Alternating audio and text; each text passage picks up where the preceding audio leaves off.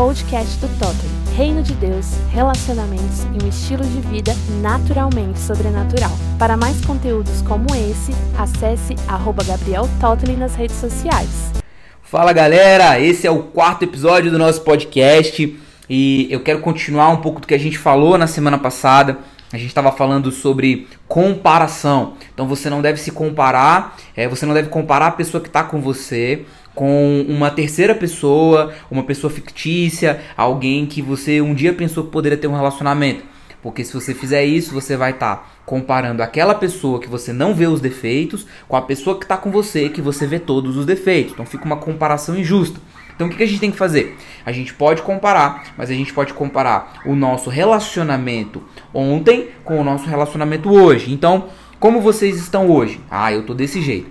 Daqui a seis meses, o relacionamento de vocês está melhor? Vocês estão brigando menos? Vocês estão conseguindo se entender mais rápido no meio das brigas? Então essa é uma comparação legal para saber se o relacionamento está evoluindo. E aí pegando esse gancho, o que, que é que é uma evolução dentro de um relacionamento? Porque como eu disse, o problema não são as brigas. O problema é não aprender o que tem que se aprender com as brigas.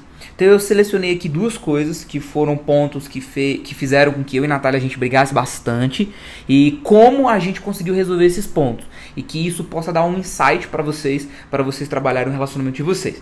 Então, por exemplo, eu chegava do trabalho e eu ia encontrar com a Natália. E aí na hora que eu encontrava com a Natália, a Natália sentava no carro, entrava no carro, a gente estava indo para algum lugar e ela já começava a reclamar, já começava a reclamar, já começava a reclamar, e já começava a brigar, e já começava, sabe? E eu, meu Deus, eu passei o dia trabalhando, eu só quero descansar. Será que não dá para você falar de outra coisa? Será que você não dá para parar de brigar? E aí a gente brigava mais, porque agora eu briguei com a Natália, porque a Natália tava reclamando, porque a Natália tava sendo crítica, porque a Natália tava sendo negativa. E eu falando dessa forma, parece que a Natália é terrível, mas na verdade não é isso. A verdade é que o ambiente onde a Natália passava a maior parte do tempo era um ambiente tóxico, era um ambiente negativo, era um ambiente com críticas. Então, quando a Natália me encontrava, ela, primeiro, era a linguagem que ela sabia falar. Se ela não, se ela não gritasse, se ela não reclamasse, se ela não se, se, se ela não impusesse a vontade dela, ela não era ouvida, ela era atropelada. Então ela aprendeu a ser desse jeito. Primeira coisa. Segunda coisa, a Natália entendia que eu era o porto seguro que ela podia desabafar. Então, enquanto eu estava vendo como a Natália reclamando, ela estava vendo como ela botando para fora aquilo que estava dentro dela. E a gente brigou muitas vezes por conta disso. Tiveram vezes que eu falei assim, cara, dá pra você parar de reclamar? E aí acabou, passamos uma semana brigando por conta disso. No final das contas, o que, que a gente começou a identificar? A Natália, ela só tava é, falando na linguagem que ela aprendeu. Então eu não posso impedir a Natália de falar porque ela tinha que desabafar comigo, afinal de contas a gente estava se preparando para casar. Então o que, que a gente começou a fazer? Quando a gente se encontrava, a Natália me contava todas essas coisas, ela colocava para fora, ela, ela, eu passei a entender que ela não estava brigando comigo, mas ela estava colocando para fora uma parte da realidade que ela vivia todo dia.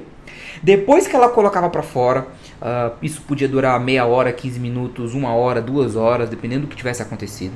Depois disso, a gente intencionalmente falava: beleza, colocamos para fora, oramos, um ajudou o outro, agora tá na hora da gente transicionar. Agora a gente vai falar de coisa boa. E aí? O que, que traz esperança pra gente? Os nossos sonhos, os nossos planos. Vamos conversar de futuro, vamos conversar de besteira, vamos falar de Netflix, vamos falar de qualquer coisa mas vamos agora trazer um clima bom para dentro do nosso relacionamento. Quando a gente começou a identificar a raiz do problema, a gente conseguiu resolver o problema. Em vez de só ficar um jogando na conta do outro, tipo, o problema é você, é você que está trazendo um relacionamento pesado. Quando eu comecei a entender a realidade da Natália, as coisas começaram a mudar. Agora, eu também não sou o santinho da história. Quando eu comecei a namorar com a Natália, é, eu não queria encontrar a Natália todo dia. E e muitas vezes eu não tinha nada para fazer, eu só ia ficar em casa. Mas aí eu falava pra ela, não vai dar pra gente se encontrar hoje. Aí a Natália, uma vez, duas vezes, três vezes, quatro vezes, ela começou a achar aquilo estranho. E pior, ela não sabia o que estava acontecendo, então ela começou a achar que eu estava rejeitando ela. Ela começou a achar que eu não queria estar com ela. E, e isso, isso gerou uma, isso gerou uma ferida dentro do coração da Natália. Ela começou a ficar magoada por isso. Só que na verdade, o que estava acontecendo?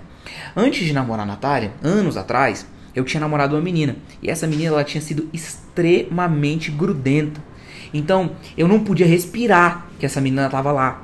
Eu não podia fazer nada que essa menina tava lá. Ela me sufocava. Ela não me dava o meu espaço. Então, uh, eu gerei um trauma dentro de um relacionamento. Quando a Natália veio, quando a Natália apareceu, a Natália não se parecia em nada com essa pessoa. Mas o trauma tinha ficado. Sabe, muitas vezes a gente leva para os relacionamentos atuais os traumas dos relacionamentos passados. E não adianta, a gente precisa tratar, a gente precisa resolver. E aí um dia é, a gente conseguiu identificar. Natália, não é que eu estou rejeitando você. Você não precisa se sentir rejeitado. Na verdade é porque eu tenho um trauma e eu preciso trabalhar isso. E aí a Natália veio conversou comigo e falou: Gabriel, como é que você quer entrar dentro de um casamento comigo? Que a gente vai se ver todo dia se agora, na fase do namoro, a gente não trabalhar essas coisas? E aquilo fez muito sentido para mim. Então eu tive que colocar os meus medos de lado, de, de uma namorada grudenta, eu tive que colocar os meus medos do, de lado, de ver a Natália todo dia e disso sufocar o nosso relacionamento, para entender que eu precisava tratar esse trauma. E aí a gente começou a fazer isso junto.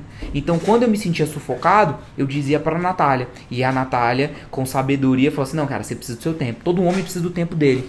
E aí eu ia lá e tinha meu tempo. Mas não era uma questão de simplesmente fugir de tratar os traumas do passado.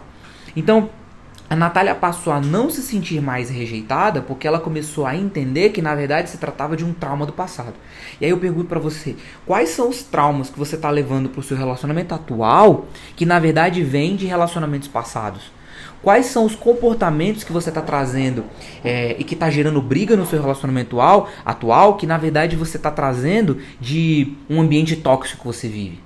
E não adianta tapar o sol com peneira, não adianta fugir de discussões, não adianta fugir de ter conversas sérias.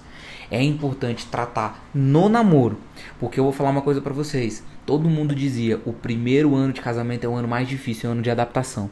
Eu e Natália fizemos uma adaptação tão boa no namoro, a gente brigou tanto, mas a gente resolveu tanto que o nosso primeiro ano de casado foi o melhor ano da nossa história. Então, vale a pena arregaçar as mangas, ter as conversas difíceis que precisam ser tidas, mas entrar sem pendência dentro de um casamento.